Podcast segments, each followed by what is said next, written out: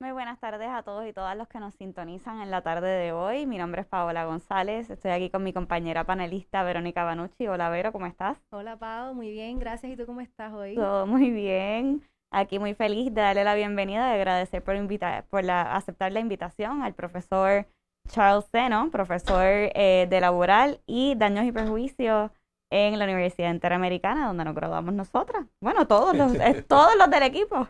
¿Cómo estás, profesor? Gracias. Muy bien, saludos a ustedes y agradecido por la invitación al programa. Bueno, antes que todo, queremos agradecerle a nuestros eh, patrocinadores, a Piso 13, al canal Piso 13 y a Sandwich y Nómada, que siempre que tenemos hambre nos resuelven por Uber Eats, por Pide Uva, esos taquitos de coliflor de Nómada, esos sándwiches nunca vienen mal. Así que sin más, comenzamos el panel de hoy. Profesor, ¿de qué venimos a hablar en el día de hoy? Bueno, eh, la invitación, podemos hablar de muchos temas estamos disponibles, pero la invitación es para hablar lo que se conoce como las cláusulas de no competencia y las cláusulas de, pues, básicamente de exclusividad. En el campo que laboral. se dan en el campo laboral, pero también en otras actividades y a la luz de un último caso que estuvo reseñado por la prensa recientemente, que es el caso que se conoce por ahí, Sunshine versus, versus Francis Rosa, pues nada, eh, todo lo hemos estado discutiendo y nos pareció interesante hablar sobre las cláusulas restrictivas. Así mismo. Y una particularidad de este caso es que, por lo menos en la minuta que la estuve leyendo, me sentí que me estaba preparando para una clase con usted, profe. este, hablaban de algo que está sucediendo en varios casos. eh, este es el hecho de que las vistas se están transmitiendo. Las vistas son públicas, pero ahora se transmiten, por ejemplo, en canal de YouTube para que las personas la vean como si fuera algún tipo de espectáculo. Y no sé si pudieras reaccionar un poco a eso, que también lo vemos en el caso de la, de la discusión de hoy- Areli. Hoy, estaba también el, Sí, el sí. caso de, de Areli. Bueno, yo creo, eh, yo por lo menos soy bien afín, ustedes lo saben, a la Escuela de Derecho desde hace mucho tiempo, la tecnología, el uso de los videos de, en clase, eh, y me parece que mm, los tribunales, pues ciertamente en ese sentido en particular, hacía falta que la comunidad pues tuviera conocimiento de lo que son los procedimientos, porque a veces pues hay unas concepciones eh, pero todo tiene su límite. Hay que saber qué casos se televisan eh, y de qué manera pues se puede hacer en términos de que pues no se vulneren derechos eh, eh, constitucionales de las partes. Eh, pero es la, eh, yo creo que eso vino y es, y es bienvenido. Eso hace tiempo se estaba dando en muchos países, especialmente en los Estados Unidos, casos famosos. Y la realidad es que Puerto Rico pues no es la excepción a eso. Y profesor, yo quiero empezar, ¿verdad?, de, para dar un, un breve inicio al panel. ¿Qué son las llamadas cláusulas de exclusividad? ¿Por qué se le, eh, esto, eh, eh, ¿verdad? No competencia, eh, las cláusulas de no competencia en los trabajos, mucha gente los escucha, pero ¿realmente se permiten? ¿Cuántos años son? Aquí para hablar de eso, eh, uno debe de primero enmarcarlo, pues son esas, esas cláusulas realmente un Estado de Derecho de excepción. Pero hay que enmarcarlo en lo que es la regla general en Puerto Rico. Eh, como todos sabemos, en Puerto Rico la Constitución es la Carta Magna y establece en su artículo 2, sección 16, entre otros derechos, que todo empleado, toda persona tiene derecho a, pues, a- a aceptar un empleo y a renunciar al empleo pero no es un derecho absoluto. Entonces habían surgido una serie de casos donde todavía no había mucha noción de las cláusulas eh, de no competencia o cláusulas restrictivas, donde el Tribunal Supremo había sido consistente de que ya aquí no existe la servidumbre involuntaria, de manera de que el empleado no se le puede restringir. Entonces ahí viene, pues, eh, que ya, pues, obviamente esto viene de mm, básicamente del área contractual, se eh, traslada al área laboral, lo que se llaman cláusulas de no competencia o cláusulas de exclusividad. Hay otras modalidades que la mayoría de los comentaristas y los casos, pues ahí es que viene que le llaman, pero yo digo que es por excepción, pues hay unas cláusulas donde restringen ese derecho absoluto que tienen los trabajadores en nuestro país.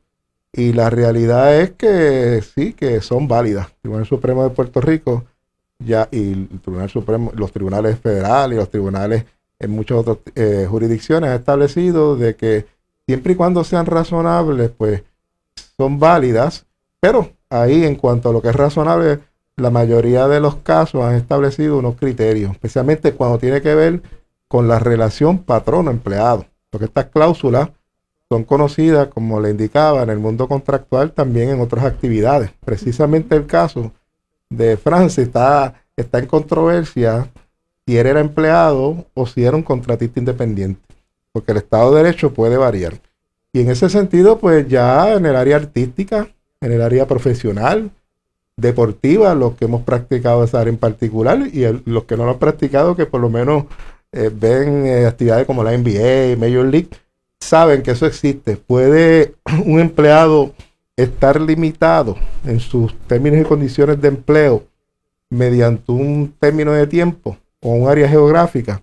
Y la contestación es que sí, de manera de que ya en actividades deportivas, artísticas, pues eso es básicamente dado. En el campo laboral, pues se ha permitido, son válidas, como te indiqué, pero tiene los tribunales, ahí son un poquito más celosos. Y en ese sentido en particular, han establecido cinco criterios que son bien importantes que se cumplan en esos casos. Sí, profesor, y si nos pudiera hablar un poco, porque el tribunal hace pues, esa distinción entre si era una relación patrón-empleado o si era por servicios profesionales, ¿cuál hubiera sido la diferencia entre una o la otra? Pues ahí fue mi comentario que el compañero, no pudo estar hoy, pero eh, me dijo, yo, yo le pediría que usted estuviera, porque si tú lees bien la sentencia, en ningún sitio en la sentencia que emitió el tribunal resuelve si era empleado o si era un contratista independiente. Eso es en los comentarios que hace la gente y lo primero que a mí me llega es eso. Y yo indique, pues mira, si es que era un contratista independiente, este es el Estado de Derecho que ya mismo les voy a indicar. Pero si tú lees la sentencia, en ningún sitio el juez hace, el juez, tribunal lo que resolvió fue conforme a los criterios de la regla 57, los criterios que se han establecido para ver si expedía o no expedía la injunction, que son cinco criterios también. Y el Supremo, el, perdón, el Tribunal de Instancia, analizada la prueba, pues emite su sentencia y determina de que no se cumplieron la gran mayoría de ellos. Y de hecho, tanto es así que si ves la nota al cárcel número uno, que es la número uno, cuando él empieza, ahí el mismo juez, que ya lo había expresado en, la, en el texto, dice, mire, yo voy a resolver aquí a base si aquí la prueba que desfiló probaron los elementos y los criterios para expedir el injunction preliminar. Eh, sé que hay una controversia sobre la relación contractual, esa no la estoy resolviendo, eso pues lo resolverá el tribunal, que es lo que está pendiente ahora, el aspecto del proceso ordinario. Y ahí no sé de dónde la gente se ha sacado eso. Pero eso es bien importante. Ahí es que yo discrepaba, que yo entendía que para, digo, desde mi, perspectiva, que el tribunal debió, para resolver si no procedía pedir injunction, debió haber resuelto a la luz de los hechos si realmente estábamos aquí en una relación de patrón empleado o de principal contratista independiente. Porque y quizás aquí es la noción de mucha gente, las alegaciones de la demanda sí hacían aseveraciones por parte de Sanco, Sanco es Soncha en la, producción, ellos planteaban de que era un contratista independiente, que había un acuerdo, que había una cláusula de exclusividad y de no competencia, y a la luz de la jurisprudencia, pues ellos lo que estaban en un tribunal, estamos teniendo unos daños irreparables si él se va a trabajar, por lo tanto emita un injunction preliminar, no para que venga a trabajar, sino para que prohíba a que él trabaje para la, para la competencia. Que es lo que se ha resuelto en la mayoría de los tribunales en los Estados Unidos. En el caso de García versus Worldwide, el ex menudo, el Tribunal Supremo resolvió si procede, si hay una cláusula, el injunction para prohibir que se vaya a trabajar para la competencia, pero tú no lo puedes obligar a que trabaje para ti si no quiere trabajar, porque ya estamos hablando de la servidumbre involuntaria. Ese es el planteamiento básicamente de, y está en la demanda y pasaron pruebas sobre eso. La otra parte, en sus defensas, planteaban, no, eres empleado porque la realidad es que aquí había un grado de control. Por lo tanto, en ese sentido en particular, esa cláusula, como es de dos años, es la pregunta que ella hacía, se ha limitado en campo laboral, no puede ser más de, de 12 meses. Eh, y pasaron pruebas sobre eso y argumentaron sobre eso. Pero vuelvo y repito, la sentencia que tú la ves, lo que resuelve, vamos a resolver conforme a los criterios y ahí pues determinó el tribunal que no había daños irreparables y que no se afectaba el interés público, pero no se fundamenta en, el aspecto si es empleado, contratista independiente, a mi juicio. Y cuando usted hace un análisis profundo del caso y de los hechos, usted, para su entender, Francis es un contratista independiente o, o, él no lo es? Bueno, ya ahí yo no me podría abrogar porque realmente en justicia, eh, aunque sé que se desfiló prueba, pero hay que ver la prueba. Es una determinación que no es fácil. En muchos casos laborales, eh, cuando te plantean de que no es empleado y es contratista independiente, eso lo ha dicho el Supremo. Es una cuestión mixta de hecho y derecho, pero va a depender de la prueba. Pero todos ustedes, yo sé, no sé si estudiaron derecho laboral, pero sé que, que sí, que han sido muy estudiosas, saben que para determinar si es empleado, el criterio determinante es el grado de control. Y hay una serie de criterios. De hecho, la ley número 4 establece unos criterios que si se prueban, y ese es el Estado de Derecho ahora, se crea una presunción juristante. Eh, no, no juristanto, sino una presunción ya de jure, establece la ley número 4. Pero la realidad es el grado de control y yo no me atrevería a, pues, a extrapolar mucho. Si podemos hablar off the record, a base de lo que uno conoce, a mí me parece que hay una relación patrón-empleado. Trabajó 15 años y le iban renovando los contratos. Él trabajaba exclusivo, porque eso es lo que están planteando. Los medios todos se los proveía, pues, Sanco, que es las producciones de Sunshine. Y el control en términos de su trabajo de manera que yo, y yo no sé si él tenía, a lo mejor tenía alguna que otras actividades fuera, pero su principal fuente de ingreso era de, parte de Sanco. Así que yo creo, pero voy y te repito, no sé si se pasó suficiente prueba de que la realidad es que es una relación patrón-empleado. Y por lo tanto, pues si es patrón-empleado, pues ahí la determinación sería de que era nula la cláusula. Y se menciona sobre las que se, en algunos contratos se incluye ya una cláusula eh, interdictal, si no me equivoco, es que le mencionan. Y ahí, y ahí en, ese acuerdo lo había.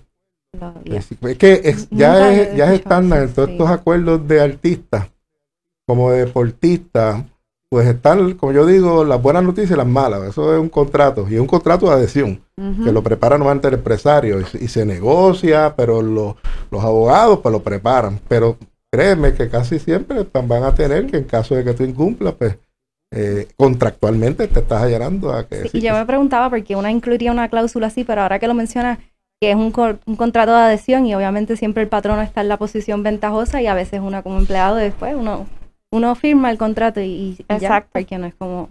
Eh, es así, pero no sé si me estás entendiendo. Yo creo, si, si yo, si esa es la prueba, y no estoy diciendo que el juez no, no resolvió bien, porque ya te dije que olfateo que pero que debió o fundamentarse no tan solo en los criterios de la regla 57 y lo que ha dicho la jurisprudencia, sino pues entonces entrar, además de la prueba que desfiló, pues entendemos que aquí hay una relación patrono-empleado y entonces pues ya ahí discutir, que de hecho se, se cita el caso de Arthur Young y la jurisprudencia normativa y llegar a una, a una determinación. Yo yo, a pesar de que quizás en última instancia podría prevalecer, me parece que con, si, es, si, es que yo lo voy a analizar a base de los criterios de la regla 57, pues lo que procedía era ahí el remedio interdictal supetitado aquí va a haber una vista pronto para el injunction permanente, un periodo corto de descubrimiento, pero entonces que, me, que, las partes tuvieran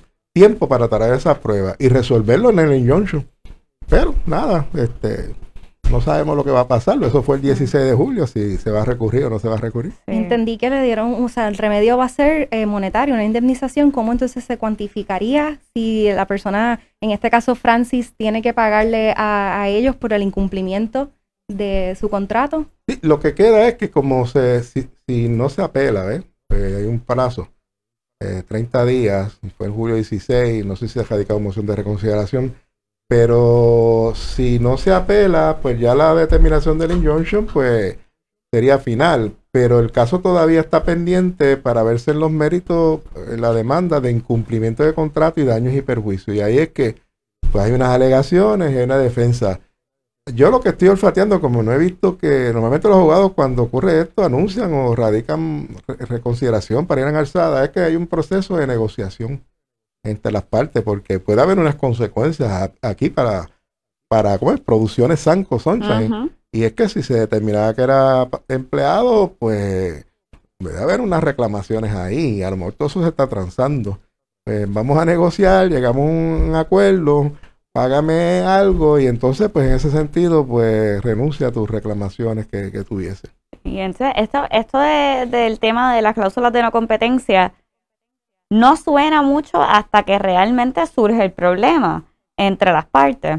Y, y lo vimos también en 1992 en el caso de, de García versus eh, Worldwide eh, Entertainment. Es menudo, sí. Exacto, que es el caso de menudo, de, de uno de ellos. Entonces, ¿qué Ese caso, ese caso lo citan en la, la Sí. sentencia y básicamente lo que está planteado, lo que te indicabas, Worldwide lo distinguió el juez. Lo que sucede es que Worldwide, para allí sí se probaron los daños irreparables, era un menor en ese momento, pero aquí ustedes me han pasado la prueba y no me lo han demostrado. Claro, o sea, eh, obviamente existe la diferencia porque eh, esto fue un caso que llegó a nivel del Supremo, que todavía estamos a nivel del Tribunal de Primera Instancia, que pues, obvia- pues obviamente si se acaba de pasar prueba, esto fue el 16 de julio, este, pero en cuanto a eso, se está reclamando lo mismo, en- en- de cierta manera está el mismo incumplimiento de contrato que se estaba alegando. Eh, ¿Qué similitudes, qué otras similitudes usted nos puede señalar de, de ambos casos? Eh, ahí es que de- depende de la, la prueba que desfile, como, como te indiqué. Porque el caso de menudo, el juez tiene razón. Es un caso de, era un menor en ese momento, había unas alegaciones fuertes de, de maltrato, etcétera, eh, y de otras índoles. Sí, abuso sexual Exacto. también. Entonces, pues ahí el tribunal, pues me parece, el- como ustedes saben muy bien, están las doctrinas de derecho, está el derecho, pero tú tienes que tener los hechos. Y los hechos hacen el derecho. Y en gran medida era bastante dramático. Eso yo lo, lo, lo acepto. Si lo comparas con este caso, estamos hablando de una persona ya mayor, eh, que lleva 15 años trabajando ahí, eh, tenía pues su ventaja, esa relación que tenía, pero como toda persona, pues uno tiene derecho a mejorar. Le viene una buena oferta, eh, pero había un contrato.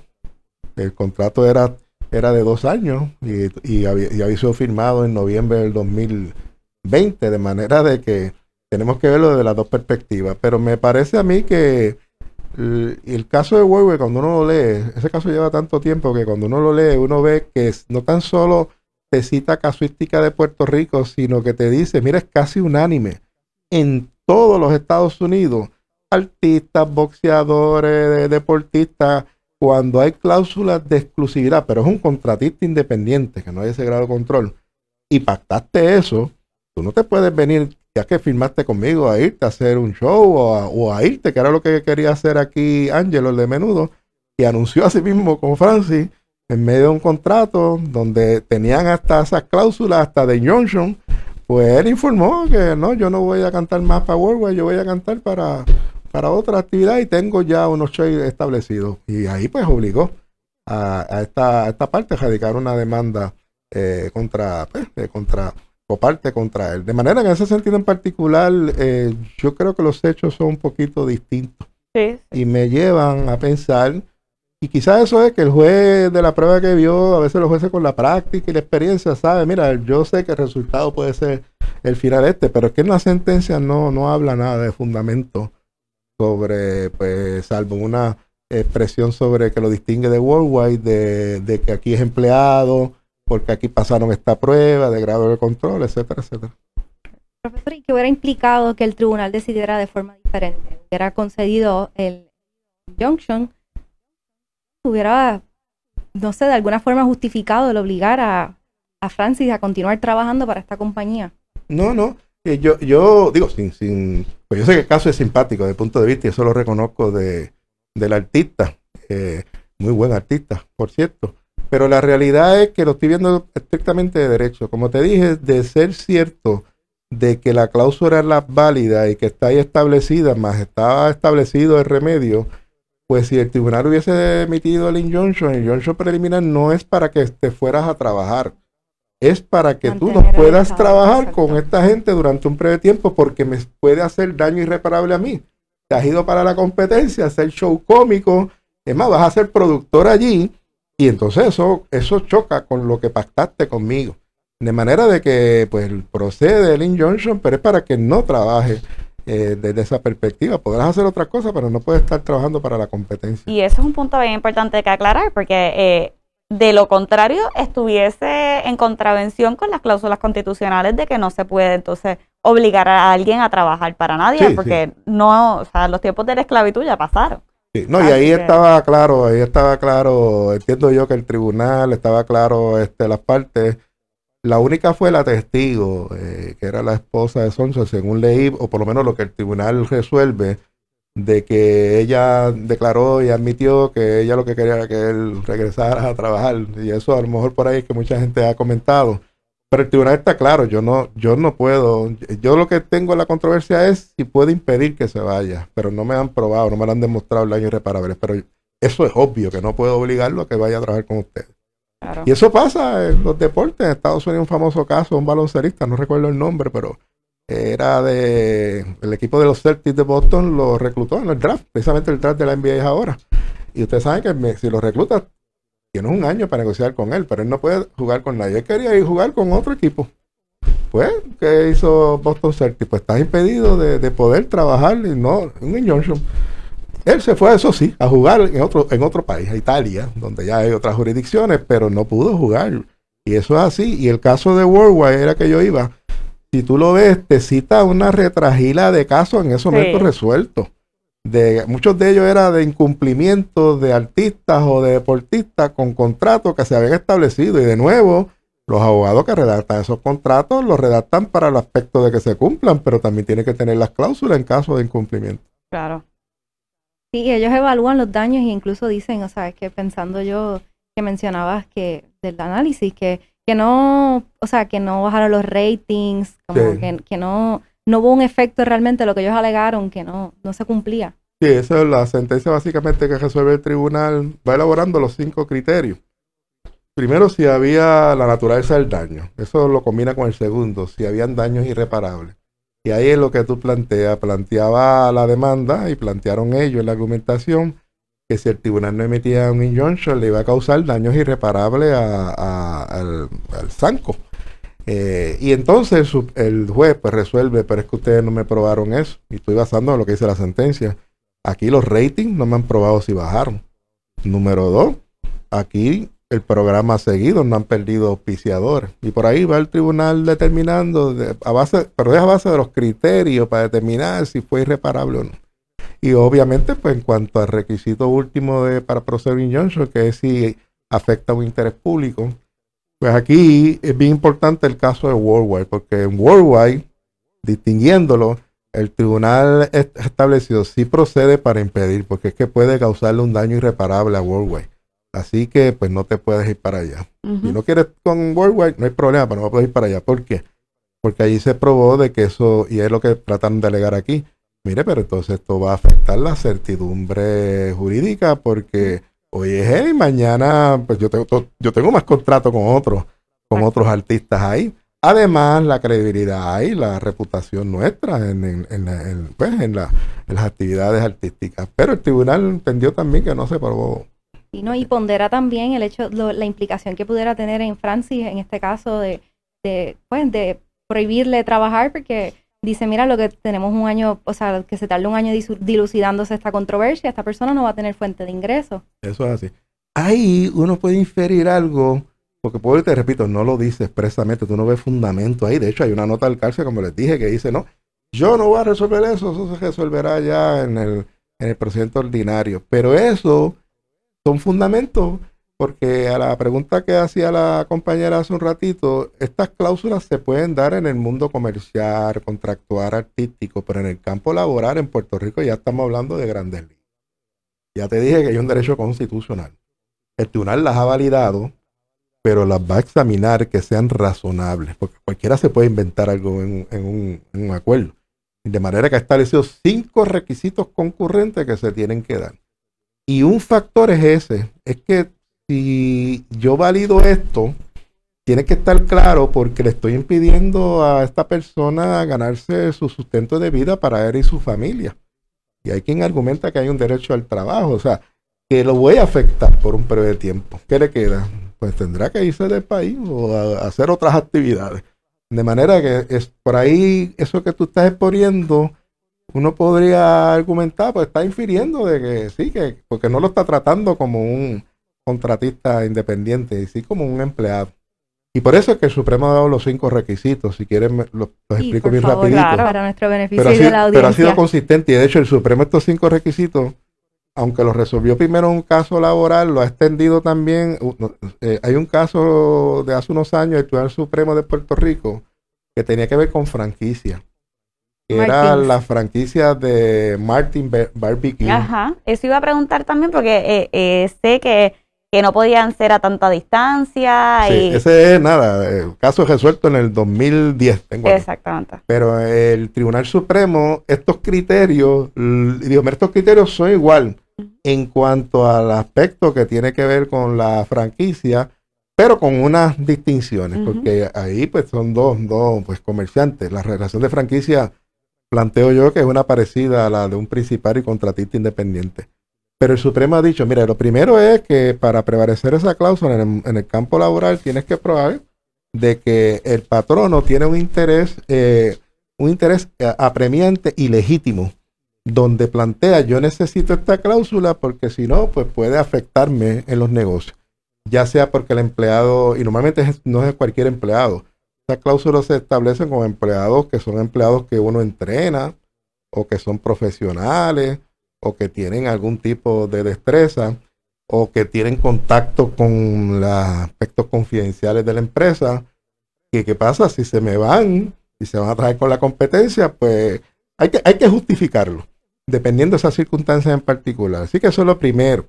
Lo segundo, hecho eso, pues entonces hay que probar que el, alcance de esa prohibición tiene que ser razonable. Entonces casi siempre se ha dado en tres criterios. Se ponen esas cláusulas por un número de tiempo, plazo, un término eh, determinado. Dos, puede ser, mira, no me puedes hacer la competencia de esta demarcación geográfica o no puedes trabajar y llevarte mis clientes. Básicamente esas son más importantes. Están la de marca de fábrica, etcétera. Así que tengo que tener un interés y ese interés tiene que haber una correspondencia o correlación con la prohibición que quiero establecer. Tercero, pues tiene que haber una contraprestación, algún beneficio para el empleado, eh, para uno amarrarse con una cláusula como esa. Eh, cuarto, pues los elementos de un contrato, porque es un contrato. Tiene que ser, pues obviamente, que se cumpla con el objeto, causa y consentimiento y finalmente que sea de buena fe y sea por escrito. Las palabras, aquí no, eh, un contrato así de, de palabra, pues No vale. realmente no, no, No. no es, no es válido. Tiene que ser una los- renuncia expresa y... Como y- los contratos con el gobierno que tienen que estar escritos porque si no, no valen. Y, y no, ¿no crees que quizás por eso fue que ellos empezaron a argumentar que, que habían invertido en su vestuario y en sus personajes para entonces tal vez como que ampararse en ese, como que están haciendo una inversión en él como empleado y por lo tanto podrían retenerlo o luego solicitarle a que indemnice? Por eso esa es la prueba que desfiló, y pero tampoco el tribunal, a base de lo que, lo que planteó, pues no le mereció mucha credibilidad en términos de que pues como que no fue tan sólida eh, pues esa, esa prueba. Lo otro era lo de sus personajes, en términos que los personajes pues hasta contractualmente pues eran, eran de Francia y no, no, no de, de Sanco.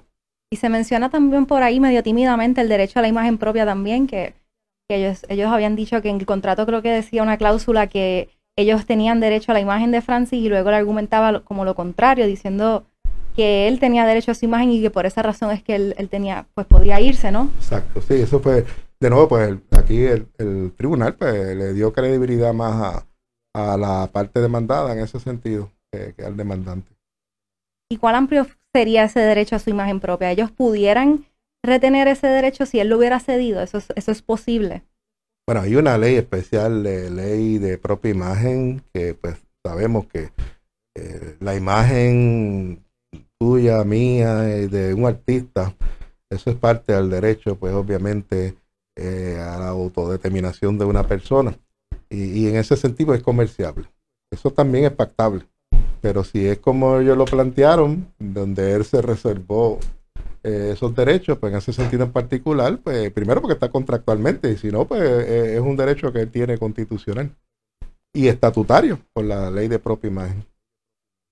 Sí, no, yo cuando escuché el, el, el caso resonando en los medios, yo realmente pensé en García y en pues el que no podemos eh, obligar a alguien porque el- contrario a la cláusula, ¿Eh? Ah, pues constitucional. muy bien. Eso Eh, fue lo primero que yo pensé. Y fue mi comentario, porque yo sé que no, no lucía muy, muy simpático, pero mira, es que esto choca con García, a menos que yo Claro, no esté exacto. Tendría que ver la prueba, pero la realidad es que si hay un acuerdo, hay un contrato, eh, por lo menos, yo, yo entiendo de que independientemente en el juicio, en su, en su final, sea a favor de él, hay, hay que esperar, porque yo, como te dije, me intuye que es patrón empleado, pero hay que esperar a que esa prueba esté sólida. Entonces, veámoslo del otro lado, en este periodo de tiempo, si, si prevaleciera después Sanco en el juicio en sus méritos, no sé si ya le empezó a trabajar, pero eh, no pudieron impedir que se fuera a trabajar con la competencia y poner en función ese acuerdo. Y ese es mi planteamiento, es uno más bien de derecho en, en ese sentido. Independientemente de que son las personas, es de, es de derecho. Claro. García versus Worldwide es claro, pero vuelvo y te repito, ahí se citan casos y ese caso ya después de, ya no es, ya después de ese caso Worldwide se ha reiterado esa doctrina interdictal. Pero, profesor, y una pregunta quizás un poco abstracta, pero no sé si usted conozca algún ordenamiento que no sea como el nuestro, que pues tenemos una protección constitucional, pero eh, quizás en otra jurisdicción se permitiría obligar a alguien, ¿Es- o es que yo entiendo que esto es tan contrario a... Te tengo malas noticias. En España, de hecho, el caso de Arthur John, yo aquí en el libro, siempre ando, hay un capítulo en este texto que es el capítulo 10 que yo hablo de las cláusulas restrictivas no competencia. Y, eh, antes de llegar a los casos, pues hice eso mismo. Vamos a ver el derecho comparado, common law y España. En España, el Estado de Derecho es ese. Ellos le llaman cláusula de no concurrencia. Y allá la regla es distinta a lo que es constitucional aquí. Y eso lo dice la jurisprudencia nuestra. El caso de Arthur John dice, sabemos que España, pero nosotros Puerto Rico tiene un Estado de Derecho distinto. Así No que la contestación es que si hay jurisdicciones que es así. La mala noticia está en la ley 104. La ley, la ley 4 de reforma laboral del 2017. Y eso es este artículo. El artículo 215A dice lo siguiente. No eh, el deberes, e- ese artículo es el de las obligaciones y deberes de los empleados. Independientemente de que esté en un reglamento, estos son deberes que ya dice la ley.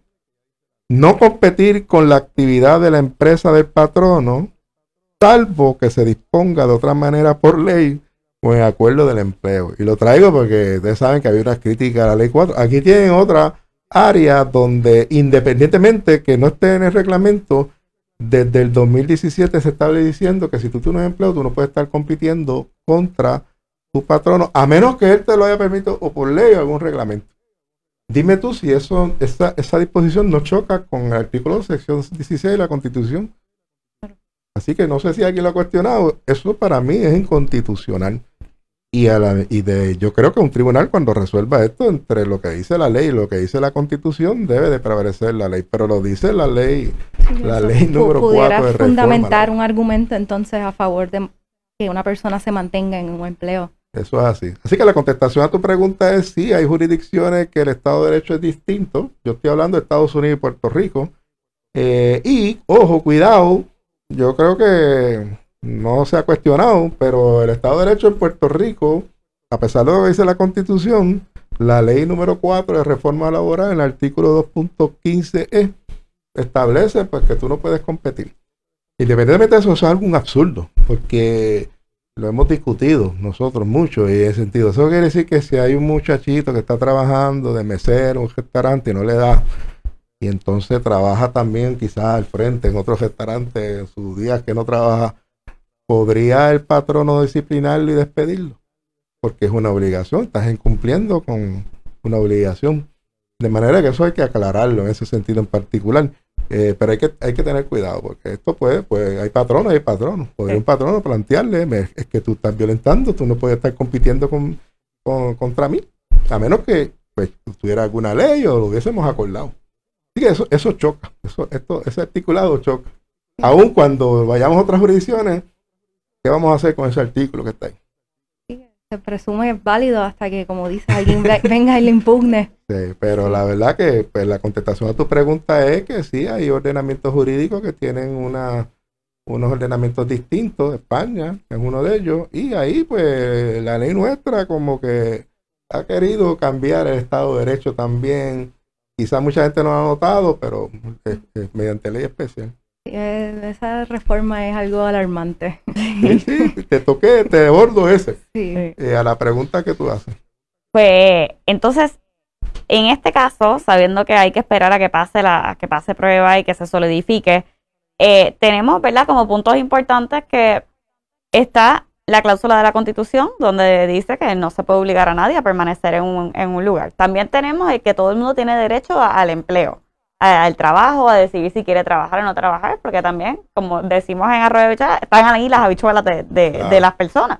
Este, también tenemos el hecho de que, de como Vero dijo, pero un, en un, como muy bien mencionaste, tímidamente el derecho a la propia imagen, pero más importante también tenemos eh, la indemnización, que entonces se tendría o no tendría que pagarse, pero eso está por dilucidarse. Sí, eso pues obviamente todavía está la parte, a menos que trance. Yo creo que ellos están en conversaciones, pero eh, lo que se supone ahora Sí. sigue el procedimiento ordinario y luego del descubrimiento de prueba correspondiente, pues se pasará a prueba si Francis incumplió o no cumplió el contrato de empleo y ahí el tribunal tendrá que determinar si era un empleado o si era un contratista independiente. Exactamente. Sí, eso, no eh, lo, eso no lo resuelve acá el juez que vio el injunction. No, eso esperemos, ¿verdad? Que en algún momento, si esto eh, no llega a algún settlement, alguna transacción entre las partes, pues entonces esperemos que, que se dilucide que, eh, eventualmente en los subsiguientes procedimientos. Sí, sí, aquí vemos otras controversias más de las muchas que ustedes han, o han litigado y han visto, donde hay dos derechos encontrados, como ocurre, patrono, eh, sea empresario, sea patrono, donde pues tiene un derecho de manejar su negocio, sus actividades, sus prerrogativas gerenciales, pero por otro lado están los derechos de los empleado. empleados. Y ahí pues hay que hacer, por eso es que el- los tribunales pues sí se pueden, pero tienes que probar ese interés Claro. y esa, eh, esa limitación para, para que prospere. Ver cómo se cumplen esos cinco requisitos, esos cinco Eh, elementos y son concurrentes con uno que no se dé. En el caso, y entonces, terminando, eh, el caso de la franquicia, el Tribunal Supremo aplicó los criterios, pero estableció una diferencia cuando está hablando de franquiciante y franquiciado. Exactamente. Ahí estableció, mientras en el campo laboral, porque esa, eh, en esa cláusula de franquicia establecía de que él no podía competir en términos de tener un negocio igual por dos años. Y el Supremo dijo ahí, bueno, pero aquí no estamos hablando de empleo, aquí estamos hablando, eso, eso es razonable, eso puede ser razonable. La que anuló prácticamente la cláusula fue, sí, pero eso de una demarcación de 10 millas, eso prácticamente lo saca Eh, del negocio, sí se puede impedirle que use pues eh, ciertos productos, lo que fuera, pero en lo de las 10 millas el Tribunal Supremo dijo se invalidó entonces esa cláusula. De manera de que sí hay unas similitudes, pero hay unas diferencias también en la aplicación. Y por eso es importante el caso de nuevo de Francia. Bueno, o es contratista independiente, lo cual ya no le aplicaría, o si es empleado, pues es más estricto. Así Y por lo tanto el resultado podría ser, si el grado de control era una cláusula de dos años, o sea, lo hace nulo. Claro que sí, ¿no? Y esperamos, ¿verdad? Como, como mencioné, que, que si eventualmente esto continúa en los procedimientos de los tribunales, esperemos que se aclare esa duda, porque si, sin, sin duda es algo que, que merece ser atendido y ser diferenciado. Sí, si no lo transan, pues van a estar en las manos de ahora de otra, de otro juez, otra jueza viendo el caso en los méritos. Que nos, que nos aclaren a ver si es- era, era relación contratista profesional o empleado o patrono. Sí, interesante. Eso interesante. estaría interesante verlo y estudiarlo. Pues, licenciado, profesor, muchísimas gracias por estar con nosotros en la tarde de hoy y hablar Gracias a de este ustedes tema. por haberme invitado y siempre acá a la mejor disposición. Claro que sí. Ustedes que nos sintonizan, no se olviden que si tienen hambre, váyanse, pídense, métanse en uva, cojan el teléfono, métanse en uva y, o en un bite a pedirse un sandwichito o unos taquitos de nómada. Y miren, los churros de postre de nómada son otra cosa con el dulce de leche, buenísimo. Así que no se lo pierdan y muchas gracias a todos y a piso 13. eh, nos vemos. Hasta la próxima. Buenas tardes. Buenas tardes.